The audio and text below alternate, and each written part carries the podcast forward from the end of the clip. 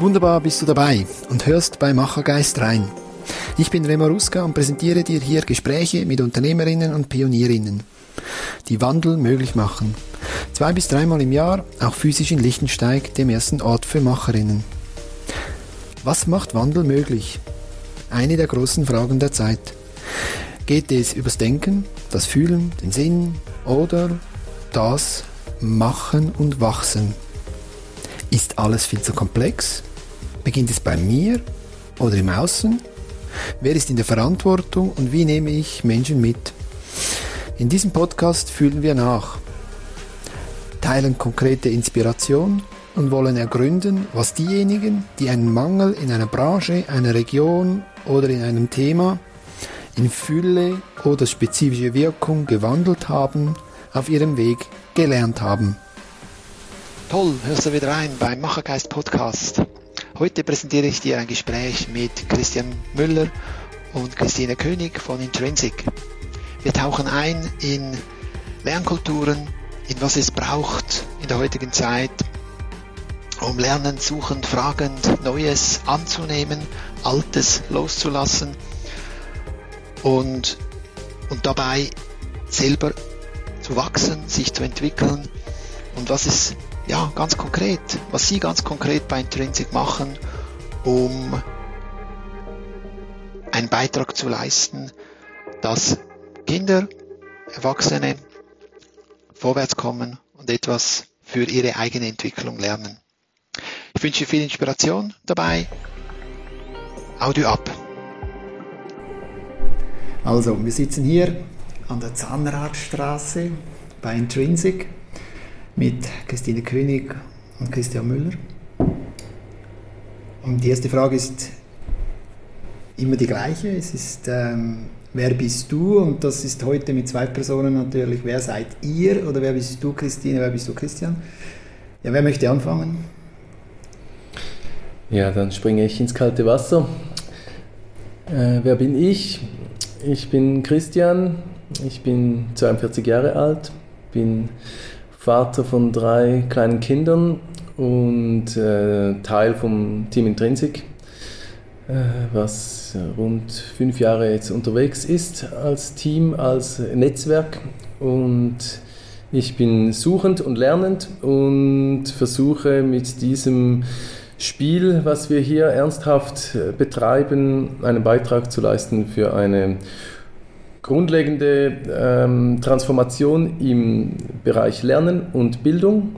Wir kommen von der Analyse, dass ähm, wir herkommend aus dem Industriezeitalter äh, viel zu tun haben, was Persönlichkeitsentwicklung und gesellschaftliche Innovation anbelangt und glauben, dass da mit Bildung als kulturprägendes Element viel zu holen ist. Und deshalb engagiere ich mich als Ökonom ursprünglich in diesem Bereich und habe mich zusammengetan mit vielen anderen aus unterschiedlichen Kontexten, um da interdisziplinär eben als Netzwerkorganisation äh, möglichst äh, neue Lösungen zu finden auf äh, wahrscheinlich erstmalig gestellte Herausforderungen. Und ich bin der, der hier versucht, Freude äh, zu haben, Spaß zu haben, ähm, einerseits, weil das die Voraussetzung ist, damit etwas geschehen kann und gleichzeitig ähm, ganz ernsthaft äh, versucht, meine Lebenszeit äh, während dieses Besuches auf diesem Planeten möglichst gut einzusetzen, damit es nicht nur mir was bringt, sondern irgendwie einen darüber hinaus wirkenden Effekt äh, haben kann. Als Ökonom habe ich natürlich sehr gut zugehört. Ähm, die Muster dahinter interessieren mich sehr und wir nehmen jetzt Christine dazu. Ja. Genau, ich bin die Christine König, ich bin 43 Jahre alt. Meine beiden Töchter sind niederschwellig pubertär. Ähm, das mag ich sehr, das prägt mich auch recht im Moment, muss ich zugeben. Ähm, einiges, was wir hier auch mit Kindern erreichen möchten, spiegelt sich schön mit meinen eigenen. Also ich habe wirklich gern das Gefühl, den Kindern die Bühne zu bereiten für die Zukunft. Ich sehe mich hier im Dienstleistungsmodus ähm, möchte unbedingt, dass wir ernster nehmen, wie nachfolgende Generationen auf diesem Planeten sich bewegen werden müssen, können, dürfen, sollen. Und ähm, habe da eine starke ähm, Motivation, die Welt zu verändern oder zu retten, je nachdem. Ich bin von Haus aus strategische Designerin, da bin ich sehr gewohnt, so Prozesse zu begleiten, Dinge zu antizipieren oder zu sehen, die vielleicht noch nicht so einen irdischen Durchschlag wirklich bekommen haben. Mir liegt das ergebnisoffene Tun, vor allem das Tun und das Machen, schon auch die Konzepterei und das wilde utopische Denken, aber dann schon gern so die nächsten unperfekten Schritte mit ähm, hohem ähm, ja, auch Willen oder ähm, Fähigkeit zum immer wieder Scheitern. Ich glaube, ich bin gute Anfängerin. Ich mache gerne Dinge zum ersten Mal und ähm, ertappe mich dann immer bei, dabei, dass ich, wenn es dann größer wird, wie ich nur selber das machen kann, dann, dann interessiert es mich extrem. Also alles, was ich nicht allein schaffe, da beginnt es mir zu gefallen. Das trage ich schon mein Leben lang so mit mir und ähm, jetzt bei Intrinsic gibt so ein, kommt irgendwie so für mich alles zusammen. Ich würde behaupten, ich habe so die klassische Midlife-Crisis so ein bisschen hinter mir. Ich habe da in verschiedenen Agenturen gearbeitet, war im In- und Ausland tätig, habe dann in einer Großfirma weltweit ein, ein schönes Team führen können. Da war eigentlich nichts falsch und vieles auch toll. Und trotzdem bin ich dann so organisch über die Sinnfrage gestolpert und merke jetzt, ähm, ja, in der Bildung gibt es viel zu tun und wie gesagt, so mit diesem Herzenswunsch für Kinder und Jugendliche irgendwie bessere Startrampen zu bauen, da wird es mir wohl wie ein Fisch im Wasser, egal wie kalt es auch ist. so ungefähr. Und wie würdest du, wenn, er, wenn der Christian von den ökonomischen Mustern spricht, oder die da da frage ich ihn nachher nach, mhm. was er damit meint und was er da alles darin sieht. Aber wenn du jetzt mit deiner Brille drauf schaust, du hast eben vom Rucksack hast du jetzt ja gesagt, mhm. du warst auch in Organisationen drin, äh, aber blickst natürlich eben mit diesem kreativen eher und prozessualen anders auf diese Muster. Ähm, wie stören die Bildung oder das Lernen? Kann man von Stören reden? Ähm, oder ist das, sind das andere? Ja, ich glaube, Normalerweise ist man in einer Organisation in irgendeiner Rolle oder in einer Verantwortung, in einem Job irgendwo angesiedelt, auch wel, wo auch immer oder welche, sagen wir jetzt mal so gängig, auf welcher Hierarchiestufe auch immer. Und da kann man so das machen, für das man ja angestellt ist. Und ich glaube, das ist so ein Muster, das wir sehr gut kennen aus dem Lernen, wie es in der Schule auch schon passiert, oder? Da steht einer vorne, der sagt, wie es läuft. Ich muss schauen, dass ich da mitkomme. Ich muss schauen, dass ich Erwartungen erfülle und am Schluss werde ich daran gemessen, wie gut ich diese Erfahrung ähm, erfüllt habe. Ich glaube, das ist so das Lernen, wie es immer noch oft ähm, in der Schule gemacht wird und wie es oft auch immer noch in Unternehmen so abgerufen wird. Das funktioniert eigentlich alles recht gut. Nur gibt es jetzt immer mehr Menschen, die halt merken, es gibt halt ein paar Sachen, die sich weiterentwickeln, wenn wir auf die Welt schauen, so diese linearen, deterministischen Prozesse, die sind eher so ein altes Lernparadigma. Jetzt plötzlich ist alles so super vernetzt und offen und neu und wir wissen ja auch nicht so recht. Und die Intervalle von so grundlegenden Erneuerungen, sei das jetzt KI oder zuletzt dann diese Chat-GPTs und jetzt die neue Google-Brille, das sind ja alles so plattentektonische Verschiebungen, die uns ins maximale Unwissen äh, manövrieren. Und im Prinzip haben wir noch viel zu schlecht gelernt, damit umzugehen.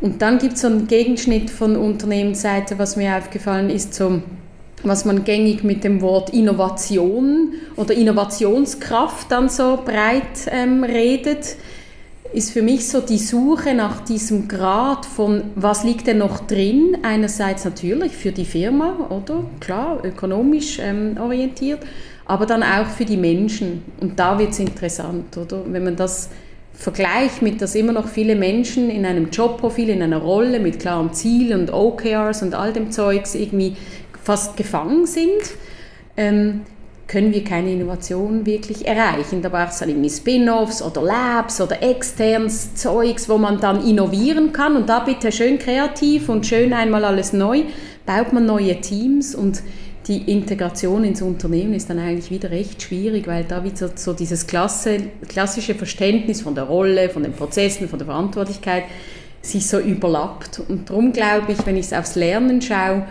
müssen wir in einem ersten Schritt vor allem mal dieses alte, diese alte Lernbiografie irgendwie ablegen und uns eigentlich wie entlernen, um überhaupt bereit zu sein, mit, einem, mit einer anderen Lernkultur in diese doch sehr schnell sich transformierende Zukunft irgendwie reinzuschreiten und Wirkung zu erzielen anstelle es nur so auf sich zukommen zu lassen und mal schauen, wie das machen dann wieder andere. Und da will ich zuvor das irgendwie mit tun und mitdenken. Das resoniert sehr stark. Also das ist auch meine Erfahrung, also dass Integration Wandel ist und erst dann wirklich Wandel entsteht, wenn es integrierbar wird. Oder? Dann sind wir voll beim Lernen. Und wie würdest du das jetzt ergänzen, wenn du deine Muster, die du ganz Anfang erwähnt hast, als Ökonom bist du irgendwie gestartet, aber ein bisschen Suchender, bist einer, der die das Neue interessiert. Ähm, ja, ja, also ich fühle mich wohl in diesem äh, von Wohlstand durchtränkten ähm, Gesellschaftssegment und auch Zeitsegment, in dem ich äh, aufwachsen durfte und leben darf. Ähm, ich glaube, niemand von uns möchte dieses hohe Niveau, was wahrscheinlich historisch betrachtet erstmalig auf breiter Gesellschaftsebene äh, Fuß fassen konnte. Und das ist das Resultat von einer perfekt durchorchestrierten Industrialisierungsgeschichte äh, mit allen Vor- und Nachteilen, mit viel Ausbeutung auf der Seitenlinie und immer wieder auch als Grundlage. Und dennoch ähm, auch gepaart mit einer sehr äh, ja, ausdifferenzierten Organisationslogik, wo unsere ähm, Vorfahren äh, aufgebaut haben. Und das war perfekt im Willen und für den Nutzen, um immer mehr Materielles auch zu erarbeiten. Und jetzt sind wir an die Decke gestoßen, dass äh, das mehr Materielle nicht mehr die Zufriedenheit steigert und dass wir immer größere Probleme mit dem materiellen Wachstum bekommen haben. Also da ähm, sind wir wie am, äh, am Ende bereits angelangt, was sinnvoll ist, was überhaupt auch ertragbar ist. Und natürlich von der Gerechtigkeit noch gar nicht gesprochen, was die Verteilung von diesen Wohlstandsnormen anbelangt. Äh, global betrachtet natürlich weit weg von, einer, äh, von einem guten Zwischenstand. Also da gibt es ein paar ganz große Themen, die auf uns zukommen und die lassen sich, um Einstein frei zu interpretieren, nicht mit denselben Mustern lösen, die uns dahin gebracht haben. Und das interessiert mich. Also wie können wir ähm, die Errungenschaften ehren und auch retten, weiter nutzen und weiterentwickeln, ohne aber sozusagen den Zeitgeist und die Entwicklung außen vor zu lassen und auch die, eben die dringend nötigen Veränderungen, was ähm, die globale Verteilung anbelangt, aber auch was die ökologischen Grenzen anbelangt. Und dann weiß man auch mittlerweile, und da ist in der Forschung der letzten Jahrzehnte sehr viel gegangen, wie Lernen und persönliche Entwicklung wirklich genau funktioniert. Und da sind wir in der Ausbildung für gute Fabrikarbeiterinnen und Soldaten nicht so nahe an, an den Möglichkeiten, auch an den Leistungsmöglichkeiten von Individuen angelangt. Wir wissen mittlerweile, dass Lernen ein hochgradig individueller Prozess ist, dass das eigentlich äh, so viele Lernmethoden fast gibt, wie es Menschen gibt und dass das oft auch sehr intime, ähm, kleinteilige Prozesse sind, die man nicht am besten abgreifen und unterstützen kann, wenn man Menschen über denselben Leist schlägt. Ähm, man weiß auch aus der Entwicklungspsychologie, ähm, wie unterschiedliche Tempi die Menschen einschlagen, um ihre Entwicklungsfenster zu, zu treffen. Und aufgrund dieses Wissens, was äh, Neurobiologie und Entwicklungspsychologie anbelangt, kommt man auf ein ganz anderes Bildungswesen, auf eine ganz andere Schullogik, als wir sie in den letzten 100 Jahren zelebriert haben. Und da können wir jetzt einsteigen. Also es gibt einen ziemlich großer Graben zwischen dem Wissen, wie Lernen äh, optimalerweise funktioniert, dass die Menschen gesund bleiben und ähm, mehr Leistung erbringen könnten und dem lernen, wie es landläufig in den traditionellen Bildungsinstitutionen äh, etabliert ist und nach wie vor auch reproduziert wird. Und da steigen wir eigentlich ein. Und der Grund, weshalb ich so optimistisch bin, damit das gelingen kann, ist schon, dass wir jetzt im Zeitalter, im beginnenden Zeitalter der Digitalität auch technologisch an einem Ort sind, wo genauso dieses dezentrale, ähm, vernetzte, das äh, Hierarchie teilbefreite, ähm, das ambiguitätstolerante, ergebnisoffene Arbeiten technologisch immer besser unterstützt werden kann und vielleicht eben auch als kultureller Wert, was die Digitalisierung äh, mit sich bringt, irgendwie wie an der Zeit ist, das umzusetzen. Und ich glaube, jetzt geht es um den Nachvollzug von real akuten Dringlichkeiten, was die Welt und Weltentwicklung anbelangt, ähm, die Umsetzung der wissenschaftlichen Erkenntnisse der letzten Jahrzehnte und ähm, die Ehrung sozusagen des anbrechenden digitalen Zeitalters, dass wir da eigentlich einen Schritt weiterkommen. Und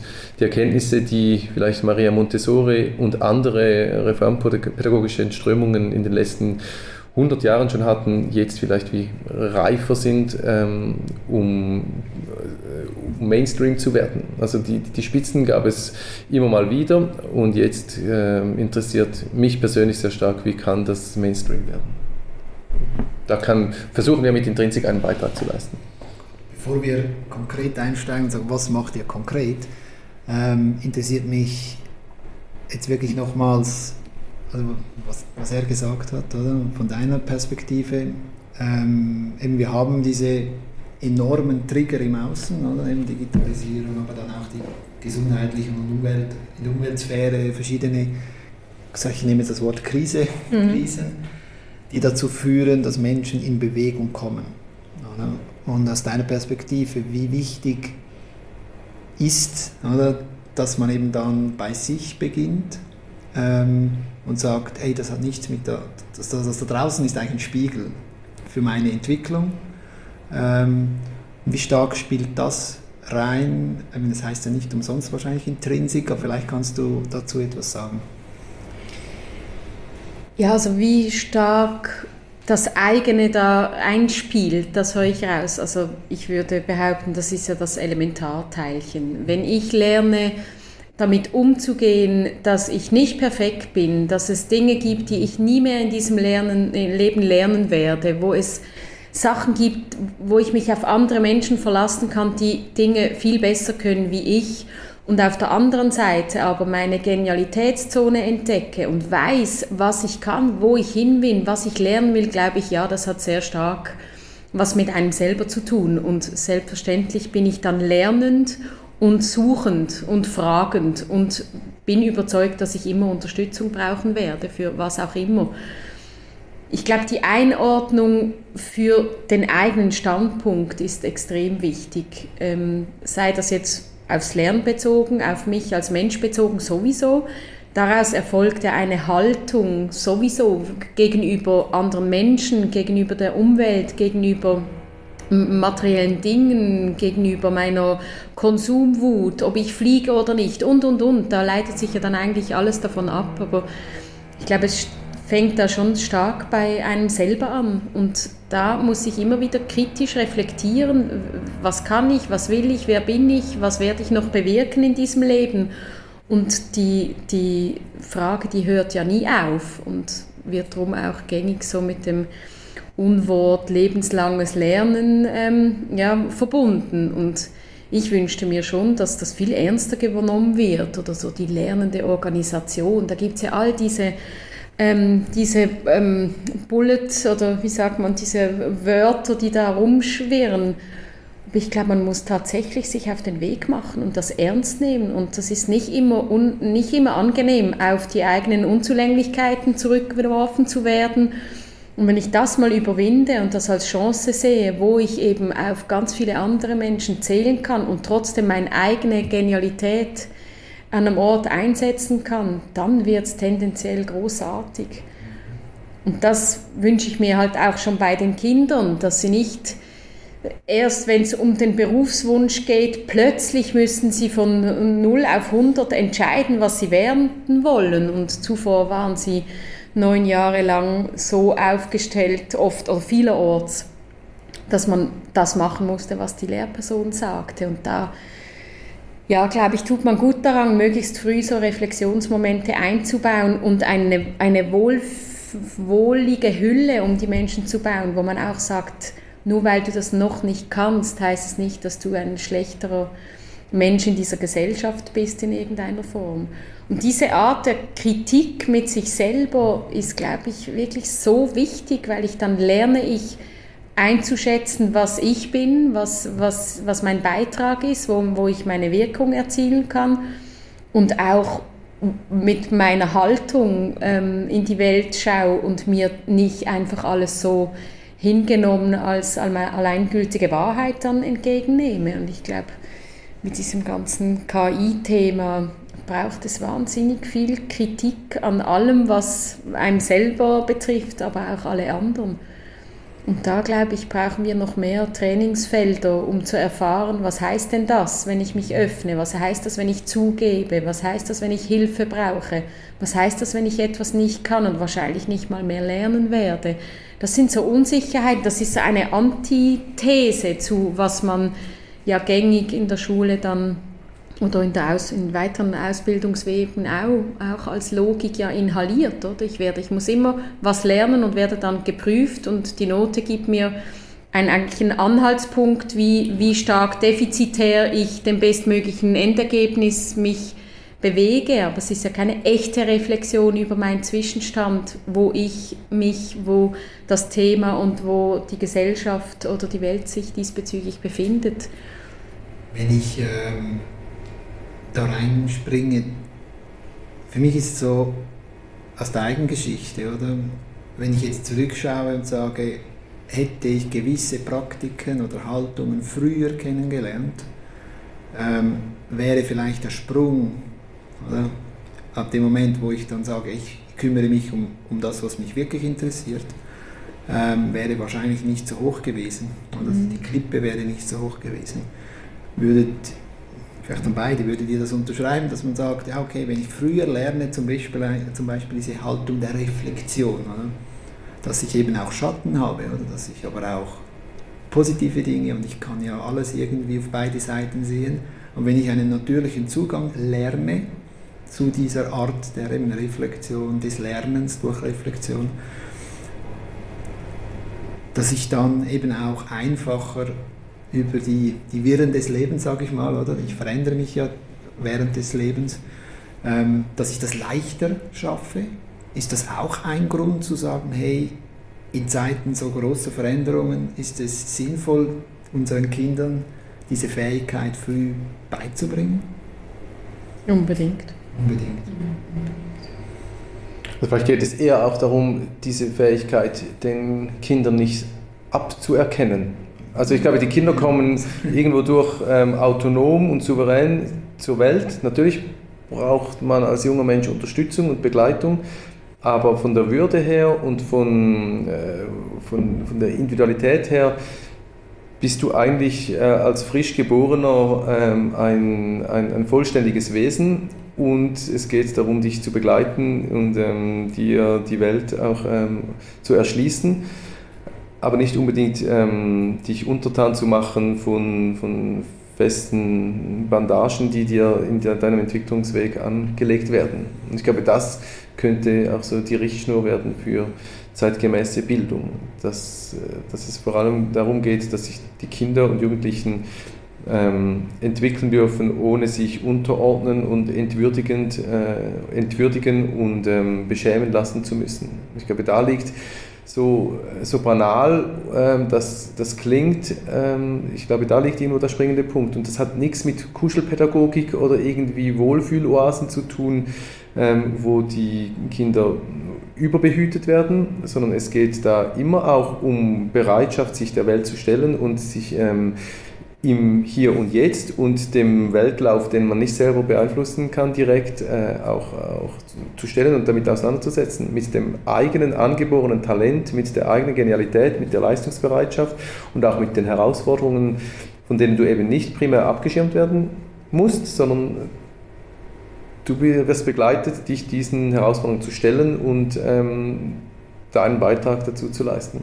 Und auch früh schon das Bewusstsein trainiert bekommen, dass, ich, dass es nicht primär geht, darum geht, mich selber ähm, alleine äh, zu entwickeln, zu bereichern und äh, zu kultivieren, sondern dass es immer im Gemeinsamen und im Beitrag für das, für, das, äh, für das größere Ganze oder für die Gemeinschaft oder für das Unternehmen, für die Gesellschaft, für was auch immer ähm, du eine Leistung auch äh, ja, abliefern darfst.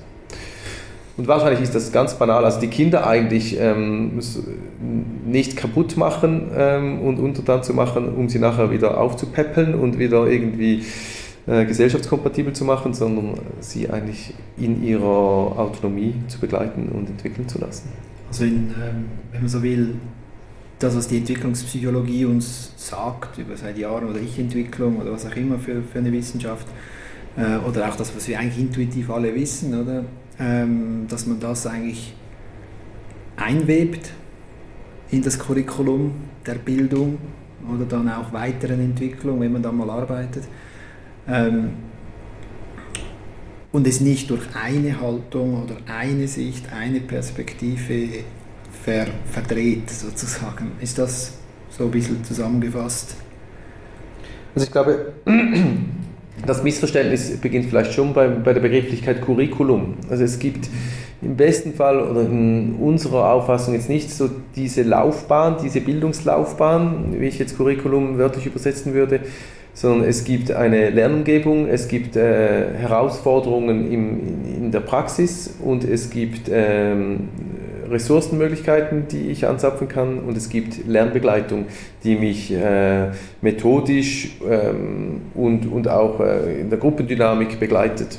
Und so wird dein Curriculum ganz anders aussehen, dass du für dich baust und mit viel Unterstützung natürlich von außen ähm, entwickelst wie meines. Und Deshalb geht es vielleicht weniger darum, äh, ein Curriculum zu, zu optimieren, sondern den Weg zu bereiten, dein eigenes Curriculum zu, zu bauen, zu finden, mit allen Iterationsschlaufen und Irrungen und Wirrungen, die das auch dann mit sich bringt, unbedingt. Es gibt eben nicht diese lineare, perfekte Ordnung, weil die ist nicht naturgemäß. Es gibt in der Natur nirgends diese Linearitäten, die wir eben aus der Industrielogik geprägt äh, suchen und ähm, künstlich gebaut haben, sondern es gibt in der Entwicklung diese Iterationsschlaufen noch und nöcher und die möglichst adäquat begleiten und befeuern und eben auch zu fordern, nicht nur zu fördern, auch zu einzufordern, was die Leistung und die Entwicklung anbelangt. Ich glaube, das ist das Ziel von zeitgemäßer Bildung. Also dann geht es eigentlich darum, dass Schulen oder Schulgebäude so, mit ihren Menschen drin eben Lernorte werden, aber auch Unternehmen eigentlich Lernorte sein sollten, oder dann doch wieder nicht? Ähm, ja, unbedingt. Also als wir vor fünf Jahren mit Intrinsik angefangen haben, haben wir ja gesagt, ähm, Angenommen, die Kinder sollen in diesem Szenario, was wir jetzt gerade beschreiben, aufwachsen und lernen, braucht es ja die Menschen, die, die äh, befähigt sind, diese Kinder zu begleiten. Und darum haben wir mit dieser neuen Art der Lehrpersonenausbildung überhaupt begonnen, oder? Die Lehrperson ist ja irgendwie im Zentrum und hat in diesem Ökosystem Schule ganz viel an Wirkung auf viele verschiedene Seiten. Und was passiert ist in den letzten Jahren, ist natürlich genau diese Analogie zum Unternehmen. Also da ist ja auch irgendwo gibt es ein, ein Team oder ein Teamleiter, der wiederum ähm, eigentlich von, von seinen Leuten und von seiner Umgebung ähm, ähm, Erwartungen hat oder es gibt Projekte, die es zu machen gibt, da, einfach mit einer, logisch mit einer unternehmerischen Haltung, aber da wird eigentlich genau das Gleiche gelernt, oder? Ich muss als Teamleiterin dann nicht mehr Wissen vermitteln, sondern ich muss es verstehen, die, mein Team zu begleiten, abzuholen, zu schauen, mit welchen ähm, Werkzeugen machen wir jetzt uns auf den Weg oder was bauen wir überhaupt für ein Vehikel, um vorwärts zu kommen. Da gibt es ganz viele Analogien. Darum ist es wohl kein Zufall, dass wir mit Intrinsik zwar mit Lernen in der Schule angefangen haben und, und sehr bald das Lernen im Unternehmen ähm, begonnen haben zu kultivieren. Schlussendlich geht es immer um diese Lernkulturentwicklung und die geht uns alle an, wenn wir denn wirklich das lebenslange Lernen ernst nehmen. Und dann passiert natürlich wieder eine Wechselwirkung. Dann wünschte ich mir natürlich, dass mehr von, was jetzt, sag ich mal, in, in den Unternehmen funktioniert, müsste mehr Niederschlag in den Schulen eigentlich finden. Und das, was in Schulen funktioniert, dürfte auch gerne in die Unternehmenslogik eingeführt werden, weil eigentlich geht es ja dann immer ums Lernen und gemeinsam weiterkommen und ein paar großartige Probleme der Zukunft gemeinsam zu meistern. Und darum, ja, ähm, da brenne ich dafür, zum Überlegen, wie, wie kann eine Schule mit mehr unternehmerischer Haltung, und da meine ich jetzt nicht ökonomisch ähm, äh, oder monetär getrieben, sondern eigentlich so die Gangarten von einer, einem Körper, der sich gemeinsam auf eine Reise ähm, macht, um sich zu entwickeln. Es ist eigentlich völlig wurscht, wie alt die Menschen da sind, die sich da drin bewegen. Also dann eben die Organisation, sei es Schule oder Unternehmen, als System verstehen, das dynamisch ist und dass das Ganze sich einer positiven Dynamik äh, verschreibt und weniger, ähm, ja, dass, dass die, die an den Zügeln sind, oder? Es gibt ja dann eben Menschen, die mehr steuern oder, als andere. Das kann man wahrscheinlich nicht wegdiskutieren, ja. das ist sozial einfach so, oder? Dass die befähigt sind, dass daraus ein lernender Körper wird, wie du gesagt ja, hast. Genau. Mhm. Okay. Und wenn jetzt Intrinsik hier mit dem Co-Lab, Co-Learning Lab, ähm, was macht ihr konkret jetzt? Ähm, vielleicht ein paar Beispiele oder so? Oder, oder, oder was habt ihr vielleicht auf dem Weg auch gelernt?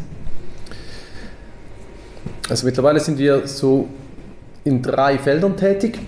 Das eine ist nach wie vor die Lehrkulturentwicklung in Schulen, wo wir versuchen, sozusagen, was man weiß äh, aus Forschung und Wissenschaft, in konkrete Bilder und Anwendungsbeispiele zu gießen. Da haben wir einerseits eben diese, diesen Prototyp für die Lehrpersonenbildung, äh, wo wir mittlerweile, glaube ich, einen gut funktionierendes ähm, und ineinandergreifendes äh, Maschinchen gebaut haben, wie Lehrerbildung funktionieren könnte. Ganz stark praxisorientiert, individualisiert, in einer engen Gruppendynamik, äh, was die Lernenden betrifft, eingebunden. Wir haben ebenfalls im schulischen Bereich dieses äh, Co-Learning Lab, wo Schulklassen bei uns ähm, quartalsweise ein Lern- und eben auch da wieder Lernkulturentwicklungsprogramm besuchen und anhand von technischen Herausforderungen ihre Lernkultur schärfen und weiterentwickeln. Ähm, wir sind gerade daran, ein mehr so systemischer Ansatz für Schulentwicklung ähm, auf Bereich Schulleitung zu, zu bauen und zu testen. Also wir versuchen verschiedene Einstiegstore zu finden, um ganz konkret positiv einzuwirken auf Lernkulturentwicklung im Schulkontext.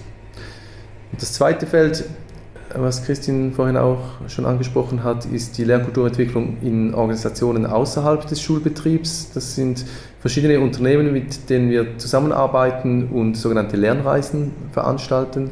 Das sind meistens Teams äh, aus einem Unternehmen, die sich in dem Sinne freiwillig gemeldet haben, äh, sozusagen in einem Selbsterfahrungstrip äh, zugunsten der eigenen Organisation äh, zu lernen, lernen zu lernen und die ähm, Methoden und die, die Haltungs- und kulturellen Bereiche des Lernens äh, auf die Organisation hingemünzt soweit zu definieren, damit auch andere, andere in einem weiteren Lauf dann profitieren können und so tatsächlich die, die Kultur, die Entwicklungskultur der Mitarbeitenden in diesem Unternehmen nachhaltig auch prägen können oder langfristig dann auch beeinflussen und entwickeln können.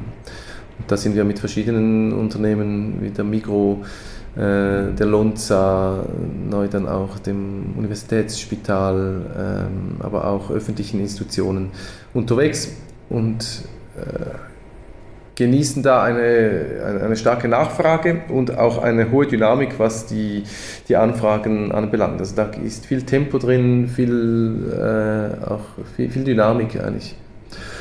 Und das dritte Feld, was wir am Vorbereiten sind, ist eine mehr zivilgesellschaftliche Ebene, wo wir sagen, ja, dieses neue Lernparadigma, wo wir ja nicht die Ersten und auch längst nicht die Einzigen sind, die das äh, vorantreiben, das gehört eigentlich auf eine politische Ebene. Da geht es darum, so diese wichtige Ressource Bildung, mindestens jetzt hierzulande, vielleicht auch, vielleicht auch einer der oder der einzige Rohstoff, äh, den wir längerfristig zur Verfügung haben, besser äh, zu, zu, zu schätzen, ähm, mehr zu ehren und da vielleicht wieder mal aus unserem kleinen komischen Land äh, etwas äh, in die Welt zu bringen, was, äh, was äh, Bestand hat oder was auch irgendwie wirklich Wert hat, aus, sich ausbreiten zu dürfen. Und da finde ich, bietet sich die Schweiz halt sehr gut an, mit seinen, ihren direktdemokratischen, föderalen Strukturen hier eine ähm, eigentlich ein Lerninnovations-Hotspot zu werden und da bereiten wir eine, eine größere zivilgesellschaftliche Bewegung vor, die das einmal so von hinten aufrollen könnte. Was würde das heißen, wenn wir dieses Lernkulturverständnis in alle Bereiche der Gesellschaft ähm, etablieren könnten und, und einspeisen könnten? Da, da sind wir aber noch nicht so weit und noch nicht in dem Sinn produktiv, sondern erst im Hinterzimmer am, am Tüfteln. Es ist immer schön, wenn man es ausspricht, dann kann es in die Welt kommen. Ähm, wenn wir jetzt mal konkret einsteigen, ähm, das hast du gesagt, dass diese drei Felder, oder? und beim, beim ersten Feld, wie sieht das dann konkret aus? Also ähm, machen wir das erste Feld. Ist okay bei dir? Mhm. Ähm, ja, wie sieht das konkret aus? Also sind das dann Lehrkörper, also die, die Lehrer, die Lehrer, die, die Lehrer, Lehrerinnen, äh, die zum einen äh, vorbereitet werden auf so eine Reise, in, in, in, auch in Lernreisen, das wurde ja vom, vom mhm. zweiten, äh, beim zweiten Feld erwähnt, aber ich nehme an, das geht in die Richtung. Und dann aber auch, du hast ja von Schulklassen auch erwähnt, die dann hierher kommen. Sind das so diese zwei Sachen, die ihr konkret verfolgt, um eine Wirkung zu erzielen in der Bildung? Ja. Also die haben ähm, in ihrer unterschiedlichen Ausprägung eigentlich eine Gemeinsamkeit.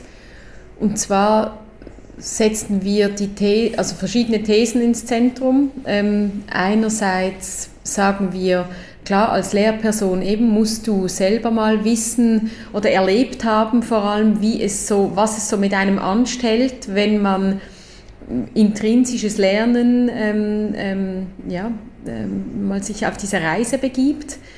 Und wir haben herausgefunden, so einfach das jetzt vielleicht tönt, es muss immer etwas mit dir selber zu tun haben, logisch. Also du im Zentrum mit deinem ganzen Rucksack an Erfahrung und Kompetenzen, die du bisher ähm, aufgreifen durftest, gepaart mit vielleicht, was dich noch interessiert, was du vielleicht noch ähm, ganz neu auf der grünen Wiese gerade am Entdecken bist, das so einfällt oder ein Kreis, dann muss es eine Überlappung haben mit deiner Rolle, oder? Sei das jetzt die Lehrperson, oder? Ich bin eine Lehrperson in einer Schule zum Beispiel, auf irgendwie einer Stufe, in einem Feld, in einem Fach, ähm, sofern es das gibt.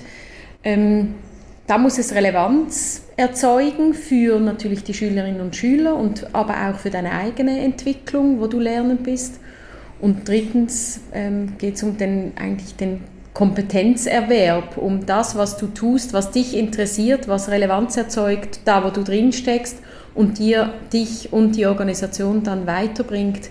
Da, wenn man jetzt so drei Kreise übereinander lappt, da suchen wir so die Mitte mit dem, mit dem, was wir tun. Und das suchen wir einerseits für die Lehrpersonen, die stellen wir natürlich individuell ins Zentrum, die haben dann aber sehr schnell eigentlich ähm, den Bezug in der Praxis. Da sagen wir, wird erst abschätzbar, was sind denn diese real akuten Dringlichkeiten, die sich ergeben. Ist es irgendwie äh, ein Elternabend, wo ich kläglich gescheitert bin wegen irgendwas und in die Reflexion gehe, was liegt das wohl? Ist das irgendwie meine Auftrittskompetenz oder mein, meine Kommunikation oder ist es wirklich das Fachliche, was ich da nicht gut genug in mir rüberbringen konnte? Und in diesem Feld entsteht, in der Praxis entsteht eigentlich dann mein nächster Lernschritt, wo ich überhaupt erst weiß, ah, da will ich jetzt rein und zwar jetzt, weil jetzt ist es relevant nicht erst in vier Jahren vielleicht, wenn ich irgendwie all das Wissen mal gepachtet habe und dann kommt es irgendwann zur Anwendung, nur dann ist es ja nicht relevant, oder? Und diese Analogie ist ja eigentlich mit Kindern dann wieder das Gleiche. Die müssen ähm, ja, einen Umgang ähm, lernen, dass das, was sie in dem Moment für das, was sie gerade dran sind, brauchen, auch bekommen dürfen und nicht in einer irgendwie eben Curriculumsentwicklung erst im nächsten Jahr im zweiten Semester in Projektwoche 3 dann vielleicht irgendwann mal lernen, außer sie sind dann gerade krank. Also, also wenn man, ähm, also ich kenne der Roll, bei der Berner Fachhochschule mhm. gibt es ja dieses COS, mhm. Future Learning heißt es. Mhm. Dann macht ihr eben nicht sowas, also nicht in dem Sinne eine Entwicklung, sondern ein, ein Lehrkörper oder ein Team entscheidet sich, auf die Lernreise zu gehen als Schullehrkörper und sagt dann, wir haben jetzt gerade also einen Tenträger, die Person hat den Träger, den, den, also ganz konkrete Sachen und geht dann da rein und nutzt das ganze intrinsische Wissen, Erfahrungswissen, um dann diesen Menschen konkret in ihrer Entwicklung, in ihrem Feld, in ihrem Raum sozusagen äh, konkret den nächsten Schritt ähm, zu ermöglichen auch, oder? So. Genau, der Rahmen wechselt dann jeweils, oder? Als Lehrperson ist es selbstverständlich eben für die Schule, für das Lehrerteam, für die Fachgruppe oder wo ich gerade drin stecke. Und in der Unternehmenslogik sind es dann die strategischen Ziele der Firma oder die, die übergeordneten Ziele eines Teams. Es ist selbstverständlich ist es dann nicht einfach, ich habe jetzt eben gerade Lust, es ist ja nicht Lustprinzip, ich möchte gerne mal Japanisch lernen, das mache ich jetzt. Oder da gibt es wiederum ein, äh, also oder überhaupt dann eine recht rigide Struktur, die diese Freiheit dann abverlangt. Ich glaube, die letzten fünf Jahre sind wir ähm, immer zwischen diesen Polen ähm, hin und her gesch geschwungen, zwischen der Struktur und der Freiheit. Und maximale Freiheit bringt nichts und maximale Struktur auch nicht. Und dann gibt es dazwischen Lernfelder oder Anwendungen, wo es viel Struktur braucht mit wenig Freiheit oder es braucht dann ähm, Formate, die maximale Freiheit wiederum in einer Struktur vonnöten machen. Und das ist überhaupt die Sichtbarkeit dessen, wo ich lerne einzuordnen, wo, wo bin ich jetzt genau in diesem Pendel, wo schwinge ich gerade her. Du hast vorher Selbstorganisation genannt. Also klar, da, da steckt ganz viel Organisation und Struktur ja drin, wenn das ähm, ähm, ja, funktionieren soll. Ähm, und da gibt es immer wieder so die eigene Logik, die eigene Struktur, die eigene Freiheit so einzuordnen in, in wieder das Größere, wo ich einen Beitrag leiste. Und das ist auch wieder recht individuell. Also vielleicht auch noch, um auf die Formate einzugehen. Also die, ähm, der Rahmen, in dem das stattfindet, ist dann aber auch ziemlich konventionell, weil anschlussfähig im besten Fall. Und die Studierenden, die bei uns die Lehrpersonenausbildung machen, die studieren in einem Semesterrhythmus, ähm, haben fixe Campustage regelmäßig hier vor Ort, haben einen Teil Selbststudium, den sie selbst organisiert und in kleineren Gruppen machen und dann ihre Praxistätigkeit, also sind in diesen drei Feldern ähm, aktiv, haben einen gemeinsamen Semesterauftakt jeweils am Anfang des Semesters, sei das September oder Februar, ähm, und haben am Ende des Semesters ein sogenanntes Spotlight, also unser Begutachtungsformat, wo man auf die geleistete Arbeit und den Kompetenzerwerb schaut, äh, bildet das ab in einem äh, Portfolio, das, das die Studierenden pflegen. Also das sind dann ganz konkrete, also wenn auch freiheitliche Inhalte und Herangehensweise, weisen sehr konkrete und durchrhythmisierte Prozesse, in denen die Lernenden arbeiten. Und das, also was vielleicht oft dann etwas hochtrabend und äh, freigeistig klingt, hat im, im konkreten Umsetzen ganz rigide Muster auch und ganz rigide Rhythmen, die eben deshalb umso wichtiger sind, weil die, die Inhalte und die Ressourcen, auf die man sich stützt als Lernender, ähm, dann sehr individuell sind. Deshalb ist der Rhythmus umso wichtiger. Also in dem Sinne ja, nicht jetzt eben, wie du es schön sagst, äh, schön geistig und, und, und möglichst viel Freiheit, sondern eben in dieser Polarität, oder in der ja irgendwie alles stattfindet, mhm. dass man das abbildet, auch in der Lernkultur. Ähm, wie, oder was ist jetzt die Erfahrung? Ähm, vielleicht mal, weiß auch nicht, ob ihr von, von ein paar Beispiele sprechen könnt welche Entwicklung seht ihr bei den Personen, die in der Ausbildung sind, aber auch vielleicht Teams oder Lehrkörper, die hierher kommen? Was passiert ähm, mit diesen Menschen, wenn sie auf so eine Reise gehen? Wir kennen ja alle die Reise aus unseren mhm. eigenen Erfahrungen. Mhm. Äh, was passiert bei Menschen, die jetzt in so einem Format bei euch jetzt sind? Was könnt ihr beobachten? Ähm, wie viel liegt beim individuellen Willen etwas zu bewegen und was macht dann die Dynamik dessen, was ihr überhaupt leisten könnt. Das wissen mhm. wir ja alle auch. Das mhm. ist ja äh, sehr viel Zauberei auch, oder das Richtige im richtigen Moment zu tun, dass etwas in Bewegung kommt. Mhm. Ähm, ja.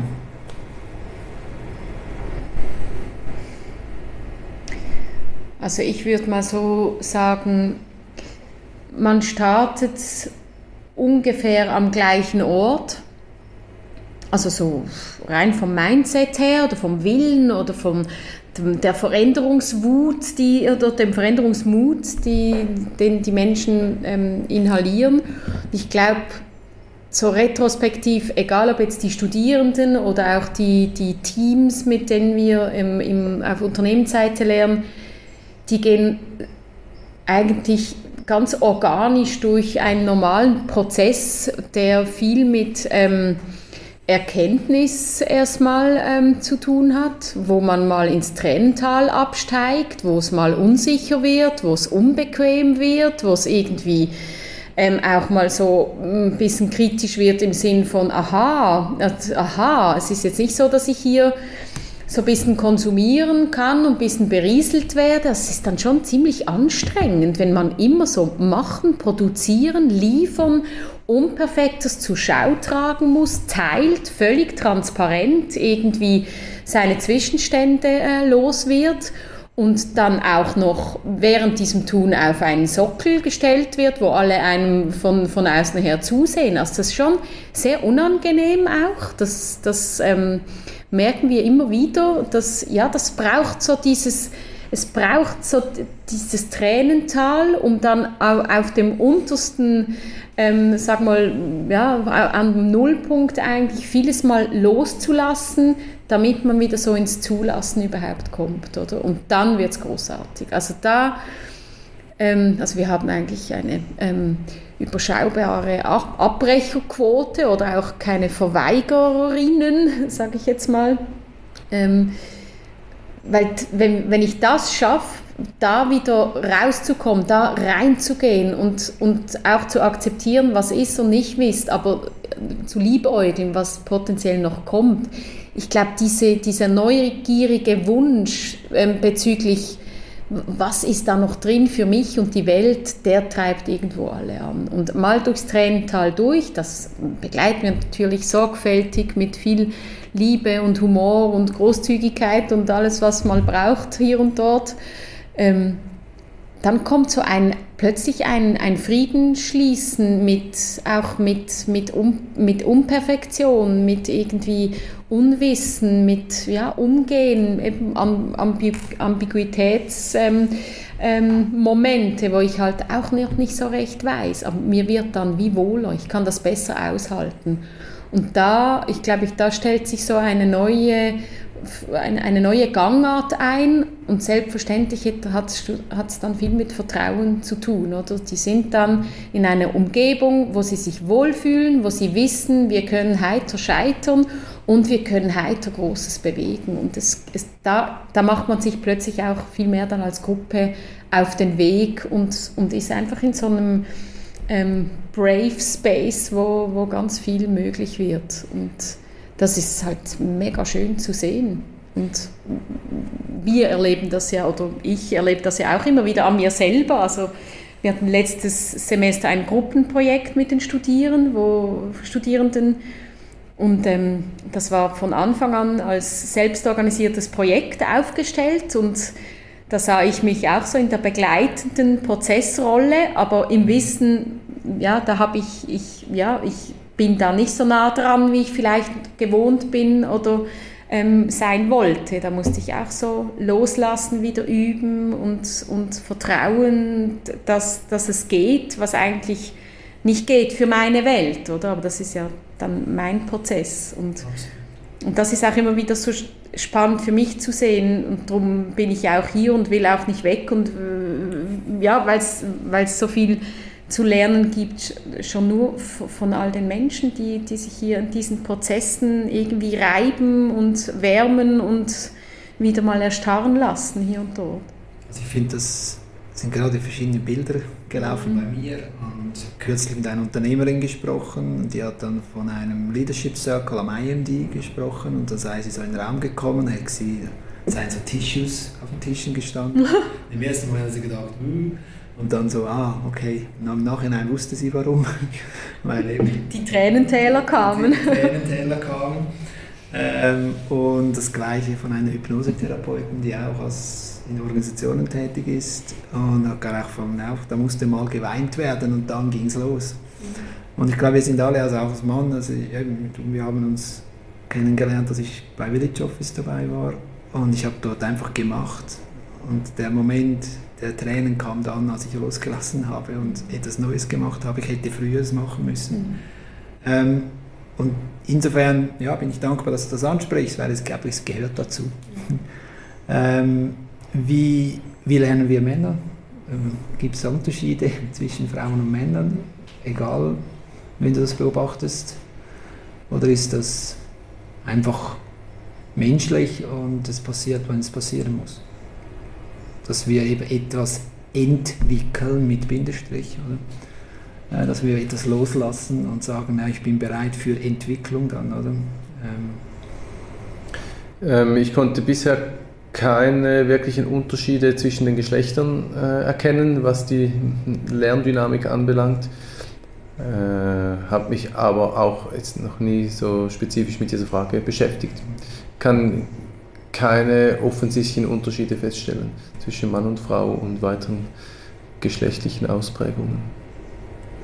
ja, vielleicht sind es eher so Persönlichkeitsmerkmale, wo man erkennt, ja, oder vielleicht so die, Roll, die Rolle, die einzelne Menschen innehaben, die merkt man dann vielleicht, oder wo man sagt, ja, ähm, vielleicht ist man gar nicht so extrovertiert, wie man irgendwie den Anschein macht, aber in dieser Organisation, in diesem Team hat man halt die Rolle, dass man dann oft am Schluss noch präsentiert oder irgendwie mal so das Ruder an sich reißt.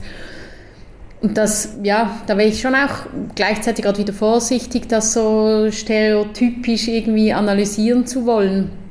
Und ja, was Mann und Frau anbelangt, da ähm, muss ich tatsächlich auch mal nachdenken. Das habe ich mir noch nie so überlegt. Sehe einfach so die Frauen, die einfach noch eine ganz andere Rolle haben, sobald es so um die Familiengeschichten geht und die Pensenreduktion bei Wiedereinstieg und oder dann Karriereschub vorwärts und wieder voll einsteigen. Mehr so die eigentlich die systemischen ähm, ähm, ja, Entwicklungen, die Frauen vielleicht noch mehr wie Männer halt einfach so ja, von außen an sich getragen dann irgendwie entwickeln oder schärfen oder gestalten. Aber was das genau aufs Lernverhalten ähm, für eine Auswirkung hat, da ja, habe ich auch eher das Bild, das sind ja Menschen und die haben unterschiedliche Herkünfte und die einen hatten haben eine, eine tolle Lernbiografie, aber haben viel Freiheit ähm, erlebt oder hatten vielleicht ein Hobby, wo sie total aufblühen konnten, was vielleicht sogar später zu ihrem Beruf in irgendeiner Form wurde.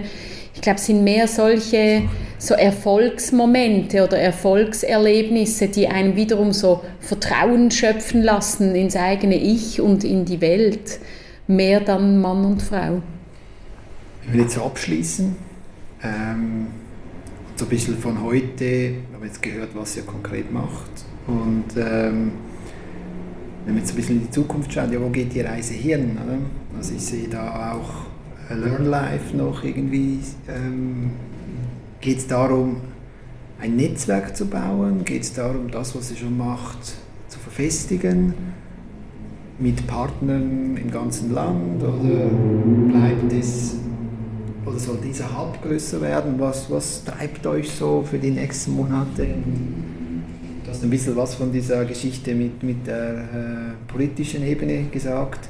Wenn es die zwei Felder sind, Unternehmen und, und Schulen, ja, was geht da? Also für mich fühlt es sich so an, als hätten wir erst eben begonnen. So wie jetzt an, aufgestellt sind, sind wir rund äh, drei Jahre unterwegs. Äh, wir hatten einen kleinen Vorlauf und ich glaube, wir sind herangewachsen und gereift in dieser laborartigen äh, Situation, die wir heute auch noch sind ähm, und versuchen jetzt das, was wir entwickelt haben, in den nächsten zwei, drei Jahren noch viel stärker ins System einzuspeisen. Wir nennen diese ähm, Phase, die Anfang dieses Jahres begonnen hat, auch Transferphase, äh, wo wir auf verschiedenen Ebenen versuchen, stärker ins System einzuspeisen. Und wir sind, glaube ich, auch jetzt inhaltlich und jetzt von, vom Lernparadigma her so weit äh, entwickelt, dass wir stärker auch ins Außen, ins Ausrollen, in die Wirkung gehen können in anderen Feldern. Und wir haben hochtrabende Pläne und kühne Fantasien, dass wir aus dieser laborartigen Situation jetzt äh, viel stärker auch in, in, die Wirkung, in die gesellschaftliche Wirkung kommen möchten. Und ja, das werden wir nicht alleine tun, wir werden es auch nicht alleine schaffen. Wir verbinden uns ähm, lokal und auch international mit verschiedenen Initiativen, weil wir möchten, was wir äh, leben im Kleinen als Netzwerk, möchten wir auch im, im Übergeordneten verstanden wissen und es gelingt uns auch immer wieder und dann am besten, wenn wir uns mit anderen verbinden. Das hat zum Teil ein auch Zurücknehmen der eigenen Identität zu tun, was ähm, das Branding anbelangt und ich traue uns zu, dass wir nicht so stark getrieben sind, dass überall Intrinsik draufstehen muss, äh, wo Intrinsik drin ist. Das ist uns, glaube ich, allen nicht, gar nicht so wichtig. Natürlich braucht es einen Hafen und eine Identität äh, für die Herkunft. Ähm, und dann braucht es vor allem Verbindung und, und äh, Wirkung im Gemeinsamen für die Zukunft. Und da sind wir gerade ähm, an, an, der Vorbereitung. Auch organisational braucht es da ähm, dann Veränderungen, die wir äh, jetzt an, anrühren. Und ja, wir möchten, wir möchten wirklich äh, Großes äh, bewegen und erreichen und haben erst gerade jetzt begonnen mit den Vorbereitungen sozusagen. Wunderbar. Möchtest du was ergänzen oder abschließen? abschließen? Ja, nein. Ähm, ich bin einverstanden. ich, ähm, ja, ich glaube, es gibt einfach noch wahnsinnig viel zu tun und das stimmt mich positiv. Könnt ja auch im Tränental versinken und sagen, Jesus, ja, all diese Windmühlen und so. Klar, aber ähm, das dann lieber nicht, sondern ja, schubkraft vorwärts und ein Hoch auf all diese Initiativen und Menschen und Gruppierungen, die sich schon auf den Weg gemacht haben, wo das Mindset und die Haltung eigentlich genau das ist, was wir ja auch in die Welt hinaustragen. Und mein kühner Wunsch ist, dass es so eine kritische Masse gibt, die, die diese Umwälzung ähm, ja, schafft und am liebsten nicht erst in 20 Jahren, sondern vielleicht ein bisschen bälder.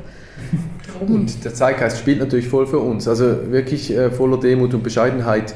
Es hat sich halt schon in den letzten paar Jahren, seitdem wir unterwegs sind, hat sich einfach zu unseren Gunsten, also unseren, zu den, zugunsten unserer Themen und, und, und Fahrtrichtungen sehr viel positiv entwickelt. Also die Zeit spielt voll für die Interessen und Intentionen von Intrinsik und da können wir ein Stück weit auch auf, auf Wellen mitsurfen, die sowieso vorhanden sind. Und ich glaube, das spielt uns auch immer wieder in die Hände. Und deshalb dürfen wir auch ähm, realistisch, äh, pragmatisch, optimistisch sein, dass, dass wir da mit anderen und mit dem Zeitgeist sehr viel erreichen können.